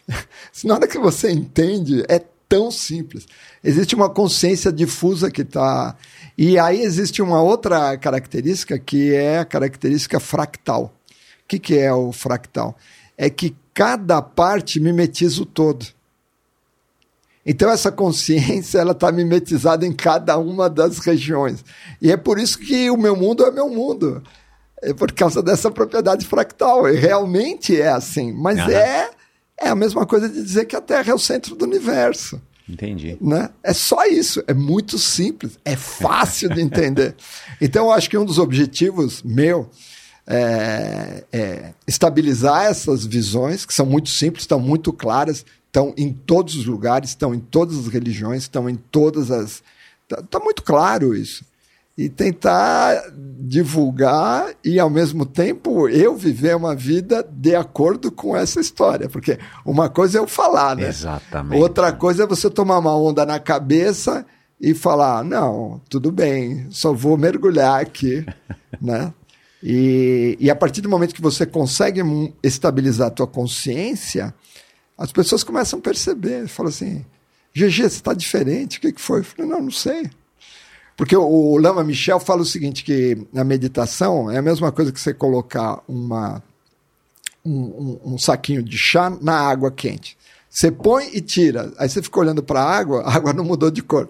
Você põe e tira, a água não mudou de cor. Você põe e tira, a água não mudou de cor. No quarto dia você fala assim: eu não vou fazer meditação porque isso não é para mim. Minha É. mente fica. É a mesma coisa que esporte. Exato. Você quer, é. você quer, É um treino. é um, treino. hábito, é um treino. É um treino da tua atenção. Se você fizer. Se os caras estão chamando isso de doping, significa que funciona. E funciona muito Cara, bem. interessante isso, Se nunca o- tinha ouvido falar. Se o Djokovic fala disso exatamente da mesma forma. O que os caras falam é, o- é o seguinte: eu estava ouvindo aí um podcast é, do pessoal é, da linhagem budista, se não me engano falando o seguinte: eu vou fazer musculação. Como que eu faço musculação? Eu posso ficar com o músculo parado, né? É. Mas é muito mais fácil você fazer uma flexão. É, vai e volta. Aham. Vai e volta. E o, o- o que o Djokovic falou e o que a minha experiência de meditação é exatamente isso. A tua mente escapa, você volta. Escapa, você volta. Você está fortalecendo o músculo. Ah, mas vai chegar um momento que você não pensa em nada, que vo... tudo bem, eu não cheguei lá. Não conheço ninguém que chegou. Talvez, talvez o No guru, Tibete deve ter talvez alguns. o guru da nossa linhagem é uma pessoa muito especial. Mas ele vem para o Brasil, vem para São Paulo, ele fica recluso, ele não fala com ninguém. ele está em outra vibe. Aham. Ele está em outra vibe. É, então, tem essa capacidade de realmente é, se conectar de uma forma intuitiva, porque não é mais a conversa, esse diálogo interno. Né? E, mas é um treino. Se você começa a falar disso, as pessoas falam: não, pelo amor de Deus, esse cara é um chato. Né? Eu tenho um amigo que. É, porque, porque, porque tem esse estigma, né? de É, uma coisa esotérica. Exato, é o cara. Exato, é, não, você é. vai fazer isso, mas agora então É. você vai abandonar o mundo, você não quer É, mais fazer isso. é. Não, pelo contrário, na Kriya Yoga, Kri quer dizer ação. É, então existe ação e a meditação. Bacana. Vamos voltar um pouco aqui para a consciência, então, do sono. Nossa, nós já demos uma viajada, né? Mas é, eu, eu falei no começo que eu ia é, contextualizar de onde que surgiu o meu interesse pelo sono. E, e foi exatamente quando eu comecei a fazer, em 1998, participar de corridas de aventura, que duravam dois, três, quatro dias, dependendo da sua velocidade, e você tinha que lidar com a falta do sono. E aí a gente teve na época, foi um médico, que eu não vou lembrar quem era, porque foi o começo das corridas de aventura no Brasil. Então a pessoa que trouxe as corridas de aventura para o Brasil, o Alexandre Freitas, e inf- infelizmente faleceu no ano passado, ele resolveu, como era uma coisa completamente no- nova para todo mundo que estava ali, era um esporte novo, recém-chegado no Brasil, eles trouxeram um especialista que talvez tenha sido um especialista do sono, eu não me recordo, mas foi uma pessoa lá num ambiente pré-evento falar um pouquinho sobre Que o que, que seria melhor fazer. E aí, tô curioso. É, era dormir os 20 minutos, de 20 a 30 minutos, e no horário que você tivesse mais sentindo que estava com sono, né? Para você dar aquela recuperada é, rápida, acordar de uma maneira que você não ficasse tão sonolento, para poder continuar performando e caminhando, remando, Que legal. escalando. E, e de fato, assim, eu passei alguns momentos, eu e todo mundo, né? Quem nunca teve aquele sono dirigindo, ou quem nunca teve um sono numa situação que você não podia dormir, né? Sei lá, no cinema, ou assistindo a um espetáculo, alguma coisa. Só que fazendo atividade física é, é, di- é diferente porque você está exigindo do teu corpo é, é, um certo desempenho, um movimento, um reflexo, uma agilidade, uma coordenação. Então, nessa primeira prova, que se chamava Expedição Mata Atlântica, é, ficou notório, algumas pessoas já passaram por aqui, relataram é, situações semelhantes da gente estar pedalando ou caminhando em algum lugar no meio da noite, porque à noite as coisas ficam piores mesmo, a gente Sim. enxerga mal, e de ver vulto, de ver um, um boi, uma vaca no meio da Alucinação. estrada, alucinações. Isso, isso a gente chama de alucinação de fato, né? Total. É. E, e aí começou a surgir meu interesse. E depois. Eu... E isso tem um nome, chama alucinação hipnagógica. É do, do sonho. É como se o sonho entrasse na tua vigília. Exato. É, é, é essa a sensação. É como se você. Assim, é, não é muito agradável, assim, porque normalmente você está com muito sono, então não é uma coisa que você curte ver um, um ser humano ali, ou uma vaca. Ou... E é quando você vê uma pedra, quando você vê é, é uma, a planta, uma árvore, e por aí vai.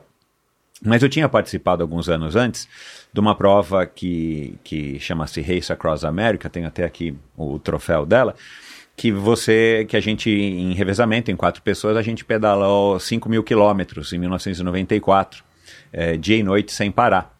E só que a gente tinha condições diferentes da prova de aventura, que você tinha que dormir às vezes no meio do mato, às vezes no frio, no calor, armar uma pequena rede entre as árvores. Você dormia no proteger. carro? Você dormia no carro No carro de apoio. no carro de apoio, dormia sentado, dormia às vezes deitado em situações melhores, né? Tinha o trailer, o motorhome que você podia dormir esticado, né? Que, que é uma posição que a gente prefere dormir, né? Pelo menos o ser Vocês humano. fizeram em três? Em quatro pessoas. Quatro. É, em, em cinco dias e doze E cada horas. estirada de cada um era quanto tempo? mais ou Meia hora.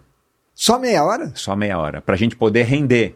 e Ai, eu não sei se Deus. essa é a melhor técnica de fato, porque é óbvio que o rendimento vai caindo. Meia hora, porque aí você e consegue dormir, você consegue descansar uma hora e meia. É, 90 Ent- minutos. entre, entre, entre chegar cansado, suado, esbaforido Não dá tempo. e É. voltar ao seu. Uma hora e meia. Exato. É. E. E aí você entrava com tudo, porque você só tinha meia hora. né? Exatamente. Então, E dá é, certo? deu, a gente teve resultados muito bons, chegou em terceiro lugar, chegamos em segundo lugar numa competição que era bastante internacional. Mas em 2001, a gente E foi. todo mundo fazia esse mesmo protocolo? Mais ou menos sim. Os alemães, os alemães que ganharam no primeiro ano que a gente foi. Esse era o protocolo. voaram, era esse era o protocolo e às vezes pedalando de 20 em 20 minutos cada um, Até menos. até menos, porque aí vai dar um descanso um, Você vai dar uma hora. explosão maior. Você dá uma explosão maior, mas você só tem uma hora para se recuperar, né? Então assim, é você lidar com a queda do rendimento e tentar fazer a queda ser a mais lenta possível para que você consiga desempenhar melhor do que as outras equipes. E em 2001, a gente foi de dupla, eu e um amigo. Aí é pior. Aí a gente pensou, bom, vamos pedalar então duas, três horas cada um, Sim. porque a gente vai ter que pedalar mais devagar, mas o outro pode descansar, né, um pouco mais, Vocês estavam que o tentando esforço... fazer mais ou menos o mesmo período. Mais ou menos, mas... E à noite, é, a gente vai ter que descansar, porque vai ser mais extenuante, a gente vai fazer então turnos de seis horas. Eu pedalo seis, o outro pedala seis, e você vai dormir talvez quatro, né? Sim. Mas não deu, porque na primeira noite a gente percebeu que ficar três, quatro, cinco horas, seis horas pedalando... O cara estava se arriscando. Não, e, e- e você cai muito rendimento, porque a noite é, né, não foi Cruel. feita para fazer exercício. né? Cruel. E aí a gente improvisou e resolveu fazer uma hora cada um. E aí? E a gente ganhou, fizemos o recorde da prova e tal. Uma E- hora cada um? Uma hora cada um. Então uma vocês hora, uma pararam hora. de dormir quase. É, dava pequenas cochiladas, as power naps, né? Os cochilos rápidos entre uma pedalada e outra. E, mas já era o meu quarto ano fazendo a prova, né? Eu tinha tido três experiências eh, de, de quarteto. E eu era jovem, tinha 20 e pouquinhos anos, assim, e, e- tinha um condicionamento físico muito bom. Eu me adaptei bem a essa realidade. Claro, ficava depois com o sono todo bagunçado, né? Porque não tinha noite, ainda nos Estados Unidos tem quatro fusos horários, né? Então bagunça tudo, né? Mas eu consegui render e, e- e- e comparativamente e pessoalmente é, eu, eu consigo provar isso, que eu rendi muito bem. A minha equipe rendeu muito bem. E nas duplas idem. Só que como era quarto ano que eu estava fazendo, é, e talvez já tivesse algum outro nível de, de Entendimento. de entendimento, eu também, eu também me adaptei bem. E, e muitas das dormidas eram dormidas mesmo sentado no carro com o banco um pouquinho reclinado, dando aquele cochilo de 20 minutos, meia hora, às vezes 40 minutos.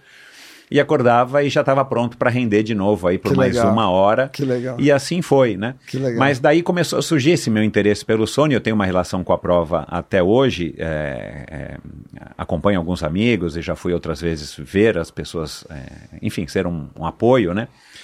E, e tem a categoria sozinho, que é essa categoria que me intriga, Uau! né? Que ganha, né? Quanto as, tempo? As pessoas fazem oito dias. Oito dias Eu cheguei a sozinho? fazer sete em dupla, o cara faz em oito. E os grandes campeões têm ligação com o exército, né? São europeus Sim. do leste europeu. Mas eles devem tomar umas bolinhas também, né?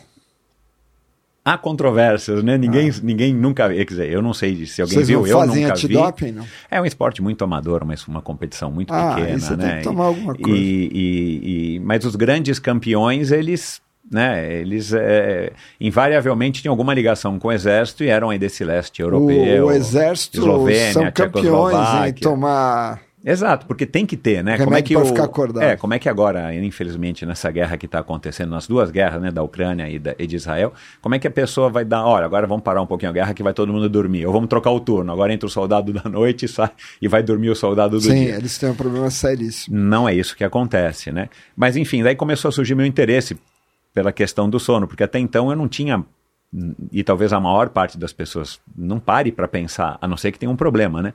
Sim. Na sua qualidade do sono e tal. Então, é, fazendo esse preâmbulo aqui um pouco extenso, é, qual que é a sua recomendação como um especialista para as pessoas que estão nos ouvindo é, é, tentarem dar uma olhada nisso, principalmente as pessoas que praticam atividade física, mas não necessariamente somente elas, porque todo mundo é impactado por uma qualidade ruim do sono ou vai ser impactado por um sono de ótima qualidade. Como é que a pessoa pro- começa a, a- a tentar descobrir ou não precisa nem parar para pensar ou analisar ou perguntar para o seu parceiro de, de, de cama, né? O que, que a pessoa tem que fazer?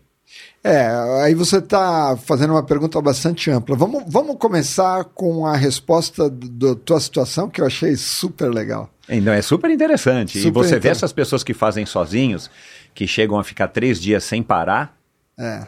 para depois começar a dormir duas em duas horas. Não, eles estão tomando remédio. Isso é certeza absoluta. Ah, é? Ah, com certeza. Não há cafeína que ajude, rebite. Não, cafeína é um desses, rebite. É, mas chega uma hora que, né? Não, é. Mas é isso, eles estão tomando alguma coisa, você duplica a tua performance. Duplica. Com certeza. Uhum. né? Existem substâncias que vão sendo acumuladas no organismo, no cérebro, e você pode manipular isso. E faz um mal danado, né? Não as substâncias, você ficar tanto tempo dormindo Com tão certeza. pouco. Com certeza. É, aí que tá. O que, que é saúde é a capacidade de lidar com novos desafios. Você está dando um desafio meio, meio grande. Eu vou dar um exemplo. Teoricamente, o que você está falando não faz sentido fisiológico, porque os ciclos do sono são de 90 minutos. Você atinge sono profundo, depois tem aquela fase REM, são ciclos de 90 minutos. Então, teoricamente, não vai dar certo essa conta. É, mas dá. A gente tem uma plasticidade enorme. É, o maior exemplo que a gente tem no nosso ambiente são os cachorros, né? Cachorro é um bicho fantástico, porque dá cinco verdade. minutos ele dorme, ele dorme bem, ele dorme sem peso na consciência, toca a campainha, ele não tem um negócio que a gente tem, que chama inércia do sono. Ele, ele, Ah, ele, ele acorda, é só olhar, ele acorda É, alegre. é, ele acorda é. alegre e balançando o rabo e já vai pra luta. Ele quer saber o que, que é e tal. Aí deu cinco minutos, não tem o que fazer, ele dorme. E Então ele, ele tem essa plasticidade. Será que a gente tem essa plasticidade? Tem. O maior exemplo, o Amir Klink, você lembra Sim. dele? Recebi a filha dele aqui, a Tamara, Ah, Tamara é uma. que dormia também. Ela, Ela é dizia que querida. 20 minutos, acordava, olhava ver se o barco estava tudo bem e fiquei- dormia de novo. Ela veio uma vez no laboratório de sono lá do Incor. Ah, olha lá, que E legal. aí queria saber do sono e tal, porque É. ela ia fazer uma travessia. Cara, e ali é tenso, porque você tá Na- sozinho, né? Não tem Mas é só pra- que ela resolveu ter um barco que decola, né? um barco que voa em cima da água. É. Aí eu falei, ai meu Deus. E ela é uma criatura maravilhosa. Aí eu falei para ela, olha, começa a fazer meditação que um dia você chega lá. O que ela falou, doutor? Não, ela gostou da Ah, é? ideia, mas ela estava na França, eu não sei. É. Eu a conheci assim, numa conversa, me, me impactou muito positivamente. É, uma graça ela, eu adorei ela. E, e aí o que aconteceu? O Amir Klink veio fazer uma palestra lá na represa Guarapiranga e estava falando de pontão, de outros assuntos. E, mas ele conta as histórias dele, né? Aí terminou a palestra dele, eu falei, eu fui lá conversar com ele e perguntei se era verdade, né? O que está escrito, eu já sabia, porque tinha um, um outro médico do sono que tinha conversado com ele lá de, de, de Harvard, é um brasileiro que está em Boston, na realidade. E quando você fez a travessia no Polo Sul, ele, ele tinha um problema. Ele foi sozinho, né? não, não, não tinha com quem dividir. É, e tinha muita geleira lá. E Pois o mar é. lá é meio bravo. É, dizem que o mar lá é meio bravo. E aí ele, ele fez um protocolo que outros já tinham feito de dormir 15 minutos na hora. Dia e noite, dia e noite, dormir 15 minutos na hora. Senhora. Então, mas só que ele tá sozinho, né? Quando você tá com apoio e tal. É, 15 minutos na hora. E ele conta no livro dele que uma das vezes ele perdeu a hora. E aí ele olhou para trás, tinha uma geleira enorme que ele passou do lado. Ele Nossa falou: Foi Senhora. Deus que me tirou dessa. e, e eu perguntei para ele: Mas e aí, como que é? E ele, numa tranquilidade, falou assim: É, nos primeiros dias você fica meio mal-humorado, depois você se acostuma. Mal-humorado consigo mesmo, né? Não, mas imagine, você, você vai. Não tem protocolo de. Assim, quem. é, então, é, mudando de assunto, mas falando sobre o, a- o mesmo tema, uma colega minha, que é especialista em sono, foi chamada num grupo que eles eram especialistas ou alguma coisa assim, em gente que foi torturada. E existe um consenso que a pior tortura é você ficar sem dormir. O cara, o cara fica sem dormir e, e, e reveza o tipo de tortura tal para não matar o cara, né? Porque o torturador não quer matar, ele quer tirar alguma Exato, é. informação. E, e o cara fala assim: não, o protocolo de, de não dormir eu não quero mais, me põe no pau de arara. Me põe no pau de arara, eu não quero mais esse negócio. O cara fica assim, totalmente transtornado. Muito. Um transtorno assim num nível absurdo. Então, esse é o perigo, né? Você já sentiu, você começa a ter alucinação. Não, é, a coisa sensação assim. é ruim mesmo. Não tem nada pior. É, basta você, assim, está chegando de um voo tal, os caras vêm com café da manhã, aí começa a acender a luz e fala assim: não, entre café da manhã e ficar sem comer e dormir, prefiro dormir de longe, É. porque é uma nutrição da tua alma, do teu cérebro. Né? Uhum. E o que, que acontece? Ele fica privado de sono. Provavelmente. Por que, que ele ficou mal-humorado? Porque ele ficou extremamente privado de sono. E aí ele foi adaptando o organismo dele, e provavelmente ele já entrava em sono profundo, já entrava em sono REM, e ele vai cortando esse sono superficial que a gente tem. 50% do sono que a gente tem é uma fase intermediária.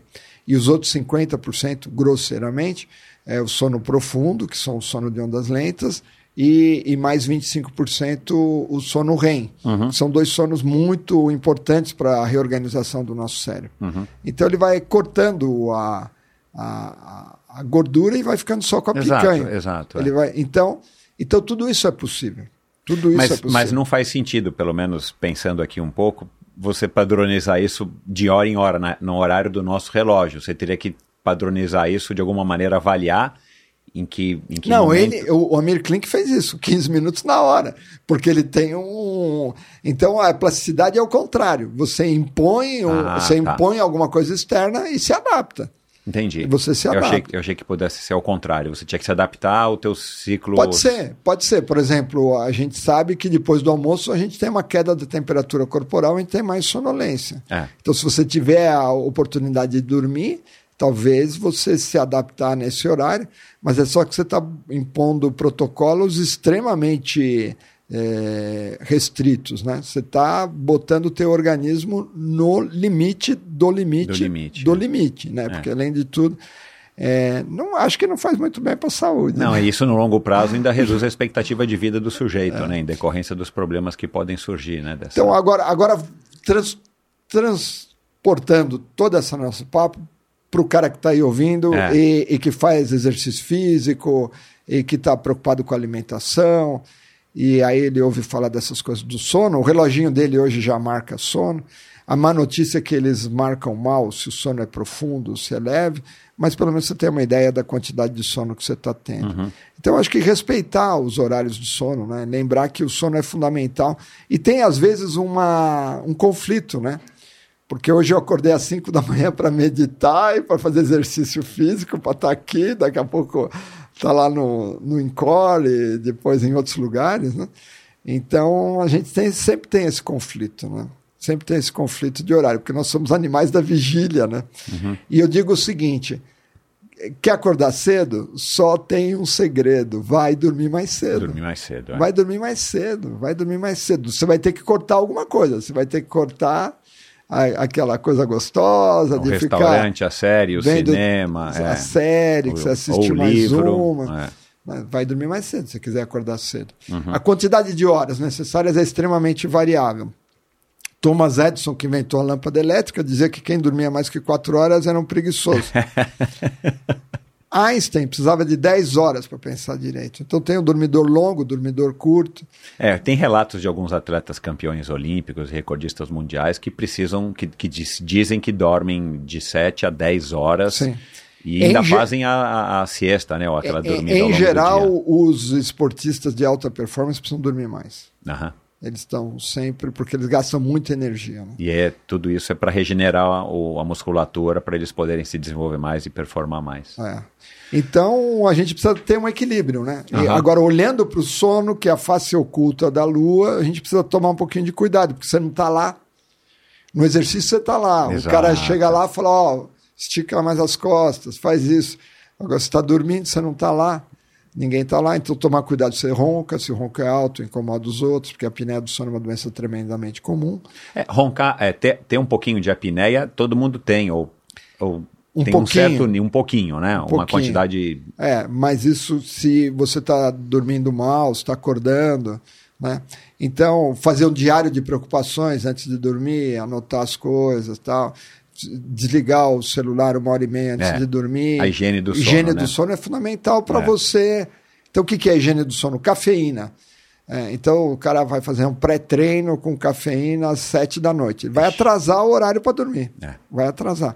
Então, o ideal é tomar muito cuidado com cafeína, fazer exercício físico Ou regular. às vezes o sujeito até dorme rápido, E mas o acorda. sono é ruim, né? Ele o sono é de acorda. baixa qualidade. Exatamente. Ele, ele dorme porque ele capota, É. mas aí o sono é de, de baixa qualidade. É, o exercício físico, não comer muito à noite, é, desligar os wearables uma hora, uma hora e meia antes de dormir, é, ler talvez uma coisa tranquila e eu acho que o, Ligar um barulhinho da chuva.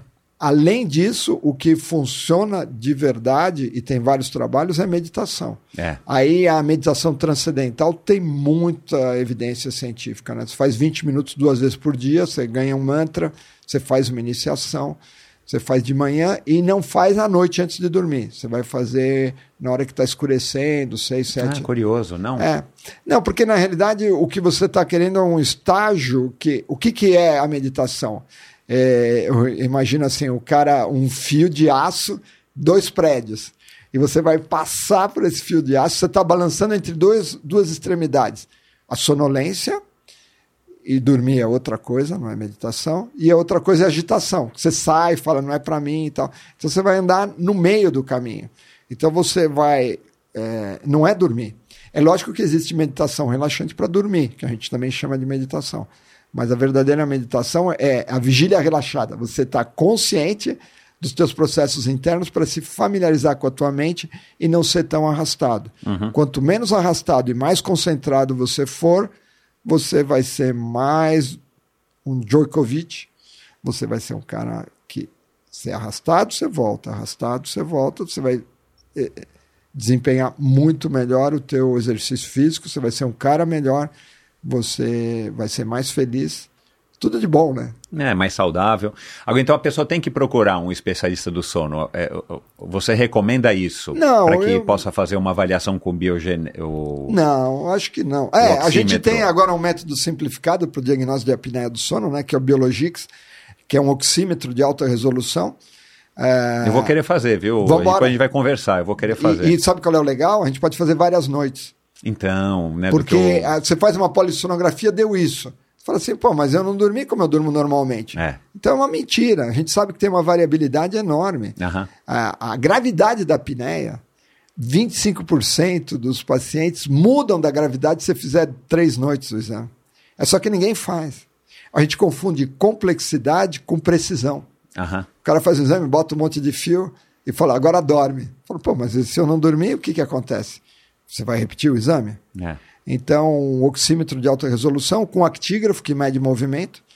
E aí o celular vira o teu polissonígrafo. Exato, é. Então E não precisa você estar conectado numa impressora para gerar aquela quantidade enorme né, de papelada. grava o ronco, estima se está acordado ou dormindo, porque o cara faz a polissonografia, a primeira pergunta que ele faz, eu sei porque eu já fiz várias vezes, será que eu ronquei de manhã?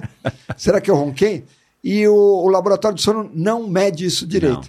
É só que aqui não, está medido, está no teu celular, você ouve, tem um algoritmo que isola o barulho do ronco, né? e, e você pode ouvir. Então você Uhum. É novidade esse oxímetro de alta resolução? é, o Biologix foi o Tácito Almeida, que é um em- em- empreendedor serial. Ele fez ó, painéis eletrônicos para o Amir Klink lá atrás, e depois ele trabalhou com. Ele, a última empresa dele foi uma empresa que monitorava máquinas agrícolas. Uau, É, e aí ele vendeu a empresa dele para João Deere. uau. Aí ele falou que ele, ele, ele vendeu à noite, assim, ele ficou vários anos como joint venture, né? Depois ele, ele saiu, Uhum. ele tinha que sair. No dia seguinte ele estava numa planilha, assim, fazendo assim, não, agora nós vamos monitorar paciente. É, o cara não consegue parar, né? Aham. E aí ele foi atrás de oxímetro, tal, não encontrou nenhum oxímetro, ele tinha a apneia do sono, a gente ficou amigo. Ah, daí E ele falou, pô, não é possível. Eu falei, não, aqui a gente tem uma solução, porque quem trabalha na área sabe que o oxigênio é vida É. e é o principal parâmetro. Só que hoje é muito mais, porque a gente estima sono, a gente estima muito. Hoje a gente já faz mais exames de polissonografia de que todos os laboratórios de sono juntos aqui no Brasil. Olha que legal, cara. Porque é muito prático, né? É, e é super é, mais acessível, e a gente faz várias noites, e é uma revolução. É uma verdadeira revolução. Agora, eu, eu não acho, sinceramente, que você precisa ir atrás dessa tecnologia. O que a gente precisa é de conhecimento. Prestar atenção no sono, esse tipo de coisa, eu acho que é, já é um grande passo, sabe? Já é um grande passo. Prestar atenção no teu sono, ficar atento, do mesmo jeito que a gente se preocupa com alimentação, é, se preocupa com exercício físico, que eram coisas que há 40, 50 anos atrás era muito pouca gente, né? Exato, hoje hoje é. a gente está numa vibe que é, Não, E o atleta amador está tendo essa preocupação, Lógico, né? lógico. Porque o profissional é óbvio, né? Qualquer ganho que ele puder ter, seja na roupa, na aerodinâmica, no tênis, no. engraçado que o atleta profissional vê muito mal o sono. Né? Então, É, então muito mal. mas eu acho que o sono é negligenciado. Eu tenho essa impressão. né? Total, total. Porque a gente não Porque ouve ele acha que falar. é normal. Ah, eu vou dormir. Não, e, e, teoricamente, se o cara tá cansado porque treinou o dia inteiro, o cara dorme igual um bebê. Ele Ah. acha, né? É, agora pode ser que ele não esteja dormindo o número suficiente de horas, ou, ou ele tem algum problema. Porque também não existe nenhuma relação, pensando aqui em esportes de endurance, a pessoa que tem uma grande capacidade pulmonar em ter apneia ou não do sono. não, Isso não, não tem nada, a ver, ver. porque a obstrução é na garganta. Exato. A obstrução é na garganta. Uhum. Né? Você vai dormir, relaxa a musculatura. Muitas vezes você tem o queixo um pouquinho para trás. Uhum. Todos nós temos. né? É, você falou no começo que o nosso queixo está vindo cada vez mais para trás. a gente está perdendo o dente do siso. Se você acreditar na teoria da evolução. Não, sim, eu acredito. Entendi. Você vê. Vai ser uma questão evolutiva, pelo que os Você vê- cientistas têm descoberto. A gente vai. Não, eu, a- não, a gente não tem descoberto. Isso não é uma. É uma observação. Ah, tá. É uma Tá, observação. não é um estudo, entendi. Não, é- é são estudos observacionais. Aham, uma Não- não constatação. são- é, é meio, meio óbvio, né? Uhum. Que a maxila, você vê a maxila e a mandíbula do homem de Neandertal é muito mais desenvolvida, muito mais para frente. Exato. Né? Uhum. Então, se a gente não morrer de aquecimento global, a gente morre de apneia do sono. É uma doença tremendamente comum. Então, dica simples: dormir de lado, ter o nariz que funciona bem, desobstruído, perder peso, porque o- a quantidade de gordura na via É. aérea contribui, É. é, ter horários regulares, aí tem a ver com a higiene do sono. Exato. É. É, e tem outras coisas, né? Desde uma placa de avanço mandibular feita pelo dentista que puxa o queixo para frente, exercícios com a musculatura da garganta, que são feitos por fonoaudiólogos. É, Associação Brasileira do Sono, né? Eu já fui presidente, a ABS tem muita coisa lá no site e tal, inclusive para público leigo, é bem legal. Legal. E o seu Instagram, que vira e mexe, tem informações interessantes, né? Mesmo para quem é leigo como eu, porque eu estou seguindo já faz um tempo quando o Felipe me, me, me falou a seu respeito. Tem ali alguns drops de informação. Às e quem sabe daqui tem. a pouco um podcast, né, doutor? Vambora, vambora. Eu não sei se eu vou fazer sobre meditação, sobre sono, a gente É, junta pode ser tudo. os dois, claro, por que não? É. E aí o último, o CEPAP, né? Aquela Exato. máscara meu que sogro joga... usa essa mais moderna É, que CEPAP é o mudou a vida do meu sogro. É, é im- impressionante. Porque a pessoa dorme mal, você põe. É como um óculos, né? Você enxerga mal, põe o óculos. Pode dirigir? Pode, desde que use óculos. Pode Exato. dormir? Pode, desde, Desde que, que use a máscara. Porque essas pessoas, elas sabem dormir e sabem respirar. Eles só não sabem fazer as duas coisas ao mesmo tempo. Quando dorme, engasga. Agora, não tem como a acorda. pessoa se livrar. Por exemplo, meu sogro nunca vai se livrar do CEPAP. Depende, se ele tiver peso a perder, depende da gravidade da apneia. Cada 10% do peso que você perde, melhora a apneia em 30%. Nossa. Parece um bom negócio, mas perder 10% do peso não é, É, fácil. E, e outra coisa, exercício físico. A gente tem vários trabalhos com, lá no Incor mostrando que o exercício físico melhora a apneia, provavelmente porque você substitui massa gorda por massa magra. E depois tem exercícios com fono, exercícios com a musculatura da garganta. A gente faz Legal. exercício para tudo quanto é músculo. Exato. E por que a gente não pode fazer exercício com a musculatura da, da faringe, da garganta? E é muito legal. Esses são, são trabalhos brasileiros, são conhecidos no mundo inteiro. Começou com uma aluna minha, a Kátia Guimarães. A gente publicou um trabalho assim que ficou realmente muito conhecido numa revista internacional de alto impacto. E depois tem toda uma linha. A fonoaudiologia brasileira é super desenvolvida. Então, quando a gente fala de exercícios da garganta, chamam os brasileiros, né? Que legal, não Elas sabia são também. muito, muito legal. No- tivemos o Congresso Mundial do Sono agora no Rio de Janeiro e teve muita coisa. Por assim. falar, então, por falar nisso, para a gente encerrar, é, existe alguma coisa que foi descoberta de, de passado, ou comunicado, ou compartilhado nesse, nesse Congresso Internacional do Sono do Rio de Janeiro, que acabou de acontecer, que promete ser alguma revolução? Existe alguma coisa assim ou não? Ah, sempre existe, né? É que a gente está muito envolvido no, no meio. É, eu vou falar de um trabalho publicado numa revista de alto impacto super legal. É, existe um sistema que eu confesso eu não conhecia. Existe o sistema linfático, né? Que drena a linfa, tal, drenagem linfática. Então o cara que tem elefantíase, o pé daquele tamanho, é, a perna, o sistema linfático não está drenando Exato. direito a linfa, que são os resíduos. No cérebro não existe, não existem vasos igual ao sistema linfático, mas existe um sistema que foi batizado de glinfático. Ele, ele drena a linfa através de um sistema de uma pressão negativa que se, eh, se cria em torno dos vasos sanguíneos. Então é um sistema de drenagem também de limpeza. Eles estavam estudando ratos. E aí, de repente, eh, esse sistema aumentava em 10 vezes. E eles não eles estavam estudando outro assunto, eles estavam e eles não entendiam o que, que era. Aham. E aí eles descobriram o que, que era. Quando o rato dorme, quando o rato dorme, esse sistema de drenagem aumenta em 10 vezes. Então, Olha. na realidade, é isso. O sono também é um, é, é um momento de limpeza. Né? Higiene mental vai tomar um outro contexto daqui é, a pouco. é higiene assim, porque na realidade higiene, higiene mesmo. os neurônios produzem é, uma energia enorme e produzem radicais livres, produzem toxinas. Você precisa. Então, se você ficar sem dormir, no limite você acaba morrendo.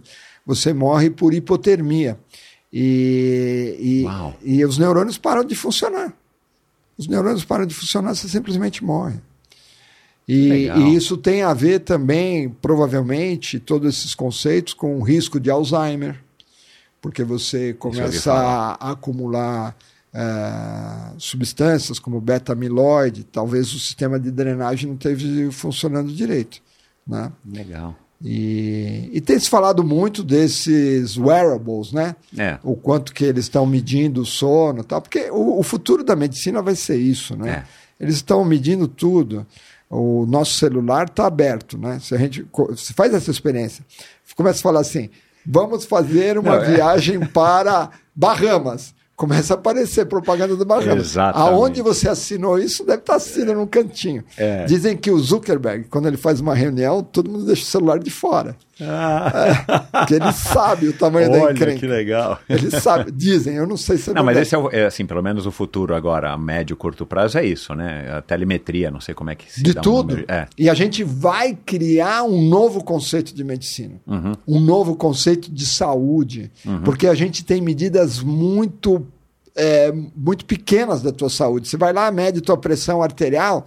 Ah, se eu quero medir, eu vou fazer um mapa. Você mede de 10 em 10 minutos. Agora imagine medir batimento a batimento Pois ao é. longo da vida. Né? Então vai surgir a- a- uma- um novo conceito de saúde com os algoritmos, com inteligência artificial, por mecanismos que a gente nem vai entender. Fala assim, ó, não faz isso que não dá certo.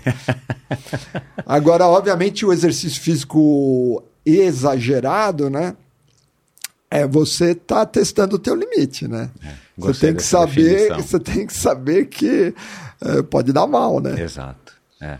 Bom, doutor, é, muito obrigado, adorei. É, Biologix é o nome desse aparelhinho, está espalhado no Brasil inteiro. Tá, O- tem Quem estiver fora, tem gente aqui em 144 países. Quem quiser, por acaso, fazer uma avaliação nós do estamos sono. nós estamos no Chile é, e agora no Congresso Mundial é, existe uma necessidade disso no mundo Que inteiro. legal. Estamos provavelmente em algum momento recebendo um aporte para dar um salto quântico aí na, na biologia. que Já estamos há cinco anos, já fazemos mais. mais o Einstein é investidor nosso, é, tem vários outros grupos interessados e a gente Que provavelmente vai dar um salto quântico aí, é, ajudando a melhorar a qualidade do sono da população. Que bom, eu vou querer fazer esse exame se, se tiver disponível aí para mim. Com eu vou querer certeza, fazer. deixo na tua casa, deixo aqui. Ah, é assim? Eu deixo aqui, você leva para casa, vê um videozinho, põe Olha, em casa cara, à noite. olha isso, E cara. faz várias noites também para ver a variabilidade. Eu fui muito bem recebido no Instituto do Sono, é um hotelzinho ali de, de, de- de boa legal. qualidade, né? Muito as legal. mulheres, as moças que me atenderam, Muito as enfermeiras, super legal. Mas, pô, tive que dormir fora de casa, né? Aí você já Mas fica eles, preocupado com o horário. eles mesmos, na, na pandemia, começaram a fazer exames simplificados, porque os exames simplificados já existem há muito tempo. Ah, tá. É, e então, e agora a gente está simplificando o, que já era- simplificado. exato, que bom. Com grande acurácia, porque existem estudos de validação contra a polissonografia. É, Que bem bom. legal. Que legal. Muito obrigado, adorei a conversa. E qual é o seu Instagram mesmo? Jo, é, Geraldo.lorenzi. Ponto filho? Ponto sabe? filho? É. Bom, eu vou colocar no, no post do episódio de hoje lá no meu site, endorfinabr.com. Obrigado mais uma vez ao Felipe, né, que nos conectou, e obrigado pela Grande sua Felipe. presença aqui. Um abraço. Olha, estou encantado. Eu tinha te ouvido o Ah, podcast bom. e, e tua voz é, é, é doce, né? Eu falei, nossa, ele, isso. ele foi feito para fazer isso. Ah, meu Deus do céu, se a mamãe tivesse viva, ela ia ficar orgulhosa, coitadinha, que Deus a tenha. Doutor, muito obrigado, viu? Foi um prazer, muito Um simpático. abração. Um abraço. E é isso então, espero que você também tenha curtido essa conversa. Se você quer ouvir aqui mais médicos, eh, faça sua sugestão, como fez o, Flá, o Felipe, não o Flávio, o Felipe Albuquerque, como também me sugeriram o Franz Burini. E eu vou lembrar aqui, né, são esses dois médicos, o médico de hoje, do sono, teve o Dr. Luciano Rotella aqui também, que falou sobre sono, mais especificamente sobre sono e performance, mas também teve a doutora Fernanda Lima, que junto com a Patrícia Campos, nutricionista, também falaram, eh, já faz aí uns quatro, talvez quatro, cinco anos, mas foi um assunto muito legal na época e continua sendo super atual, que é a síndrome do Red S, que é uma síndrome que acomete muito eh, pessoas que praticam muita atividade física. Já passou por aqui para falar de meditação, já que grande parte desse, desse episódio de hoje foi sobre meditação.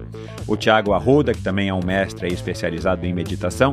E já passaram por aqui também a Carol Maier, para falar em apneia, né, que é recordista mundial múltipla, múltiplas vezes recordista mundial de mergulho em apneia. E a Tamara Klein, que agora mais, mais recente Tamara teve aqui ainda esse ano para falar sobre as aventuras dela e as velejadas dela e faz pouco tempo também, já que falamos, falei aqui agora de Tamara Klink, o Beto Pandiani, que teve aqui agora faz poucas semanas, que também é um velejador e aventureiro aí de primeira grandeza, já atravessou aí é, grande parte aí dos, das, das grandes travessias aqui das Américas. Então é isso. É, dê um alô pro doutor, tenho certeza de que o doutor Loren, é, Geraldo Lorenzi vai ficar feliz. Dê um alô para ele, eu vou colocar aqui no post do episódio de hoje, como eu disse, um link pro Instagram dele. E se você quiser ouvir esse e todos os episódios do Endorfina, você pode ver e ouvi-los, a grande maioria, no YouTube. E para chegar no meu canal no YouTube, basta digitar Endorfina BR, arroba Endorfina BR no YouTube ou através do meu site, endorfinabr.com. Tem lá um atalho para você para o meu perfil no Instagram, para o meu canal no YouTube. E lá você assina a newsletter semanal. E lá você sabe como você se informa como apoiar financeiramente esse projeto, já que é um projeto que depende também dos patrocinadores depende dos ouvintes que podem e, e contribuem com uma quantia mensal para esse projeto. E é isso. Muito obrigado pela sua audiência. Até o próximo episódio do Endorfina, com mais um convidado ou uma convidada. Super interessante, afinal de contas, quem é que não gosta de uma boa história, não é verdade? Obrigado e até lá. Obrigado por ouvir esse episódio do Endorfina. Acesse o endorfinabr.com, vá no post do episódio de hoje para conhecer um pouco mais sobre o meu convidado e alguns assuntos abordados em nossa conversa. Lá você ainda encontra todos os episódios do Endorfina. Siga o Endorfina BR no Instagram e confira imagens inéditas e inusitadas dos meus convidados. Participe enviando comentários e sugestões. Se você curtiu, colabore assinando o Endorfina no seu agregador de podcasts preferido e compartilhando com seus amigos.